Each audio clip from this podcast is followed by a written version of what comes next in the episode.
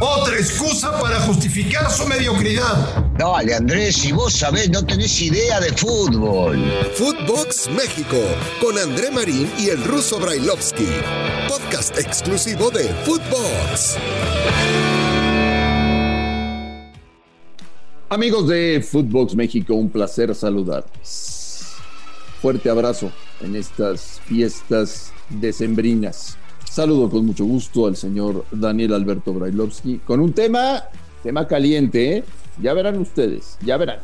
Ruso, te mando un abrazo, ¿cómo estás? Bien, bien, todo bien, todo bien, todo tranquilo, que como bien decías, eh, eh, este, este diciembre está, está movidito, muy movidito, nosotros seguimos sin desaparecer, estamos acá y yo esperando a ver qué se te cruzó por la cabeza el día de hoy, con qué, de qué vamos a hablar, Marín. Te tiro la pregunta. Sí.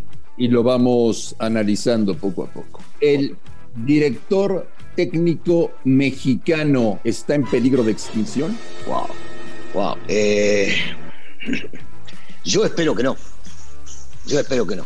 Hemos visto a varios eh, técnicos mexicanos que son triunfadores, que hacen las cosas muy bien y que realmente serían capaces de seguir mejorando mucho de lo que se está haciendo.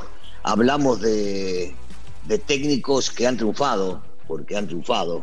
El número uno es Javier Aguirre, que no solamente aquí, sino que le toca. Pero va de salida, Ruso, va de salida. Está bien, pero vos me estás hablando si está en extinción. Yo creo que Javier tiene todavía mucho tiempo para dirigir si él, si él así lo quiere. Eh, entonces, ¿querés que hablemos de los nuevos?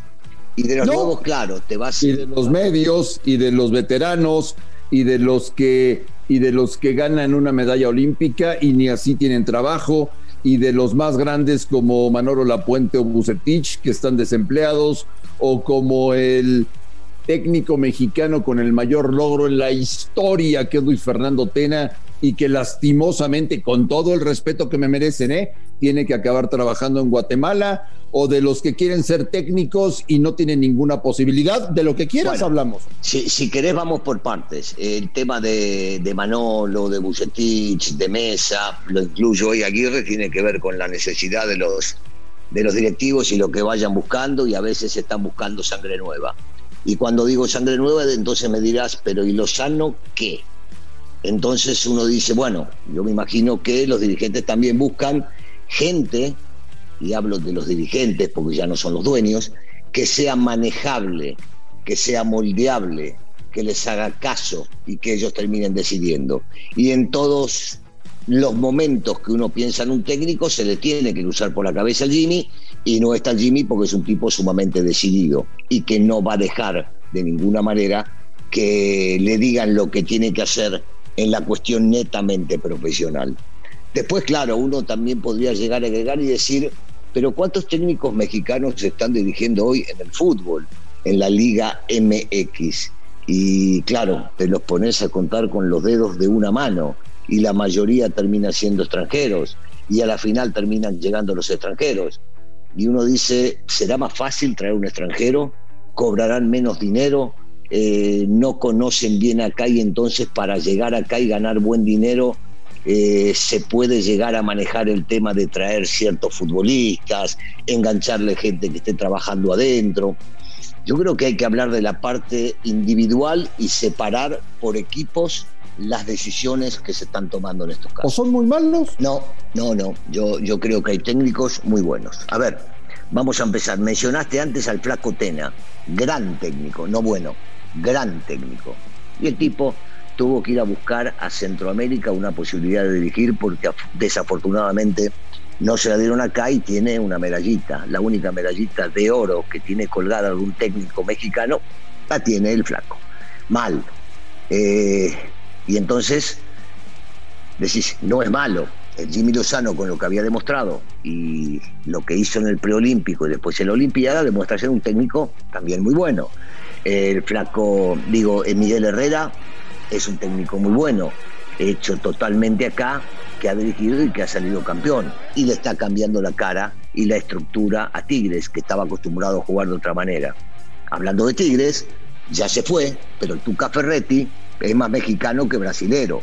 y se ha hecho acá, lo podemos tomar como un técnico de acá, un técnico sumamente capaz y que dio mucho. Después sí, claro, hay técnicos que van y vienen, hay gente que da vuelta, este, y ahí tendrá que ver la preferencia definitivamente de los, de los dirigentes para ver qué es lo que más le conviene. Pero yo siento que sí hay talento y que hay poca, poca paciencia cuando se le da al técnico mexicano, al igual que pasa con el futbolista mexicano. Se le tiene mucho más paciencia a los de afuera que a los de acá. Porque fíjate, de la nueva camada de los que están arrancando una carrera como entrenadores, todos están desempleados, todos. Eh, otros de la nueva camada se van a la MLS y hoy trabajan en Nueva York, como es el caso de Efraín Juárez, o el caso de Gonzalo Pineda, que es técnico de Atlanta. Y cuando les preguntas a cualquiera de los dos, oye, ¿y cuándo te vemos dirigiendo en México? Te contestan, no, muchas gracias. No, yo estoy muy contento aquí, no, no, ¿para qué voy? Bueno, también tiene que ver con un tema de, comodidad y tiene que ver con un tema de prestigio y lo que pueden llegar, digo, tendrá que ver cada cabeza de lo que pueden llegar a ganar y sobre todo de la forma de vida, Andrés.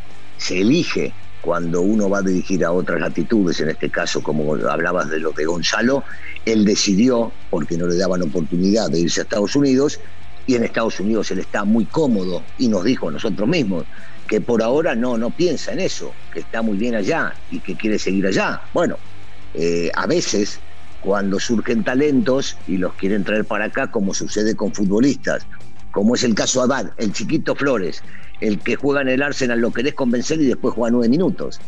Entonces no hacemos lo mismo con los nuestros que con los otros. Y entonces cuando no haces lo mismo, hay gente que tiene personalidad y dice, bueno, como no me dan bola por acá, voy a buscarlo por allá. Sí, pero lo que hizo Martino con, con Flores, eh, simple y sencillamente fue mandar un mensaje de, a ver, a ver, a ver, a ver, que les quede claro quién manda aquí. Sí, y, por un lado está bien que sea el técnico el que mande. Lo que está mal es que no se pongan de acuerdo entre los que lo quieren convencer para que vista la camiseta de la selección y el técnico que en su momento tiene que decir él quiénes van a jugar y quiénes no, porque si este partido contra Chile se hubiese perdido, lo hubiésemos puteado de vuelta a Martino. Ah. Y entonces él dice, no, hermano, yo juego con lo que creo que me tiene que servir. Y el chiquito todavía muy joven, o está muy verde para meterlo en la selección nacional. Porque los chilenos no eran un fiasco, ¿eh?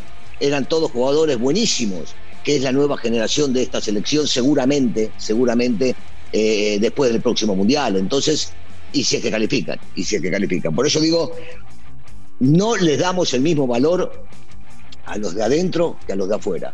Lo he dicho siempre como extranjero y posiblemente tenga más valor cuando lo digo yo, que fui muy bien recibido en este país y que me han atendido de maravilla, pero no le dan la misma bola al futbolista y al técnico mexicano. Insisto, insisto, ya me diste 97 mil argumentos y opiniones. Son una especie en peligro de extinción. Si, si, esto, si esto es lo que pretenden los dueños y los dirigentes, sí. De ese lado te podría dar la derecha. Si no, y me voy a la parte profesional de talento y de manejo de grupo, yo te digo que hay muchos capaces. No se les tiene a veces paciencia y no se les da la oportunidad en otros casos. ¿Pero saben más los de afuera que los de México? No, no, no debería ser así ni es así. Muchos de afuera saben más que los mexicanos y muchos mexicanos saben más que los de afuera. Esto tiene que ser evaluado eh, por, persona, por individuo, por cada uno, por su trabajo, por lo hecho. No podés agarrar y englobar a todos en el mismo. A ver, hoy no está dirigiendo Manolo, por ejemplo. ¿Y vos vas a decir que hay alguien que viene de afuera que sabe más que Manolo? Por ejemplo, me vas a decir que no, ¿verdad? Y estaremos de acuerdo en que, que, no, que, no, que no hay. Y entonces pero Manolo no está dirigiendo de repente o porque no quiere, o porque está grande, o porque ya no le interesa. Pero cuando hablamos de afuera y de adentro, yo digo, hay gente con capacidad tan buena afuera que adentro. yo siempre digo, mejor afuera que adentro. Es lo mismo, nada más que es una preferencia de los dirigentes. ¿Por qué se agota, por qué se agota una fórmula como la de Mesa? ¿Por qué se agota una fórmula como la de Bucetich? ¿Por qué se agota una fórmula como la del Chepo? ¿Por qué? O sea, te, nombré técnicos que pasaron por selección mexicana. ¿eh? Sí, sí, y, yo te diría que tiene que ver con que a veces también la terquedad eh, no te deja cambiar o estás convencido de lo que haces y ya no pasaste a ser terco, pasaste a ser un convencido de lo que haces y eso no funciona o funcionaba hace 10 años y hoy no y no querés cambiar porque estás convencido que de esa manera vas a triunfar. Y entonces terminan agotándose las oportunidades que pueden llegar a tener para estar en el banquillo de algún equipo. Es simple, es simple. Yo no creo que haya ningún técnico en el mundo que no quiera ganar. Yo no creo que haya ningún técnico en el mundo que no quiera entrar en la nueva onda y ver todo esto que está pasando ahora. Pero posiblemente digan, no, pero para, para, lo mío es mejor que esto. Si esto me rindió y yo quiero seguir.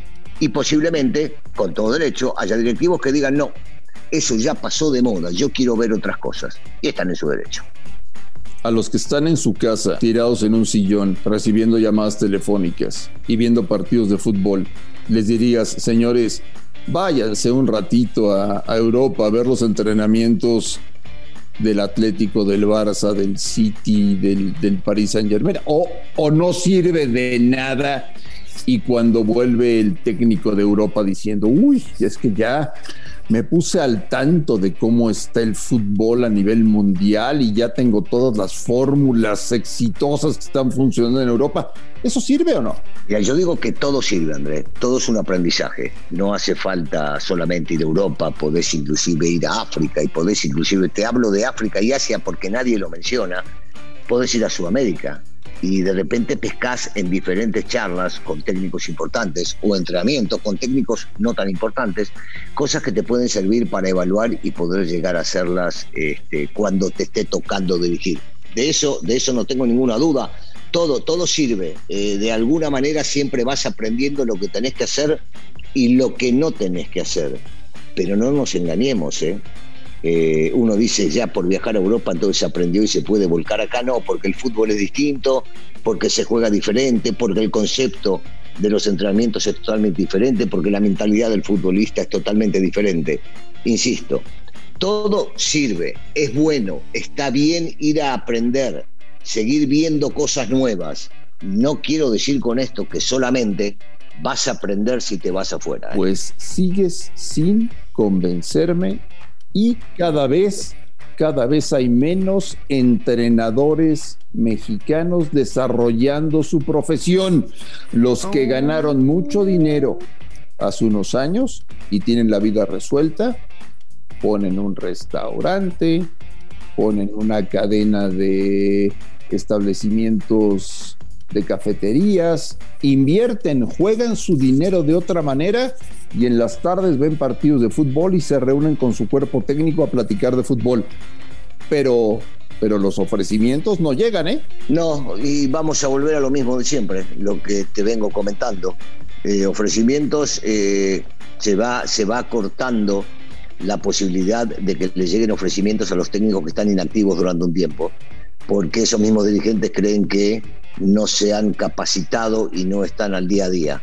Y a veces pueden llegar a tener razón y otras, por no sentarse con ellos, no se dan cuenta que de repente sí, están muy metidos en todo y que no tuvieron que viajar, que pudieron llegar a hacerlo con su cuerpo técnico de innovar cosas y pudieron hacer charlas con gente que está sumamente capacitada y aprender, de ir anotando eh, cosas que se pueden llegar a hacer. Pero volvemos, volvemos a lo mismo. ¿Sabes que yo que creo que en el mundo, en el mundo, eh, se está buscando mucho más la gente joven eh, que los tipos que en su momento fueron triunfadores inclusive. Hoy por hoy se busca más al, al, detalle del tipo que está empezando y que le ven capacidad para seguir creciendo. Y se nos olvidó, señor Brailovsky, el especimen que dice, me meto a la tele, platico de fútbol en la tele, y el directivo cuando los ve y los escucha dice, bueno, si no quería contratarlo después de escucharlo. Claro. Mucho menos lo quiero contratar. Porque, porque ahí tocaste un punto buenísimo, porque mucha gente, que inclusive trabajó y sigue trabajando, o nos tocó a nosotros también, sabemos que van a la tele para de ahí poder llegar a decir cosas para que después los contraten. Y son tan boludos, muchos de ellos, que dicen y quieren quedar bien con todo el mundo y el directivo dice, no, este no me sirve, no, no, es un queda bien, tampoco me sirve para nada. Y cuando hablan de fútbol te das cuenta que algunos de ellos saben poco. Señor Brailovsky, le deseo que tenga un extraordinario día y estamos en contacto el día de mañana aquí en Footbox México. Abrazo para todos, saludos, André. A nombre de Daniel Alberto Brailovsky y de André Marín, gracias por escucharnos. Un fuerte abrazo y estamos en contacto el día de mañana. Footbox México, un podcast con André Marín y el ruso Brailovsky, exclusivo de Footbox.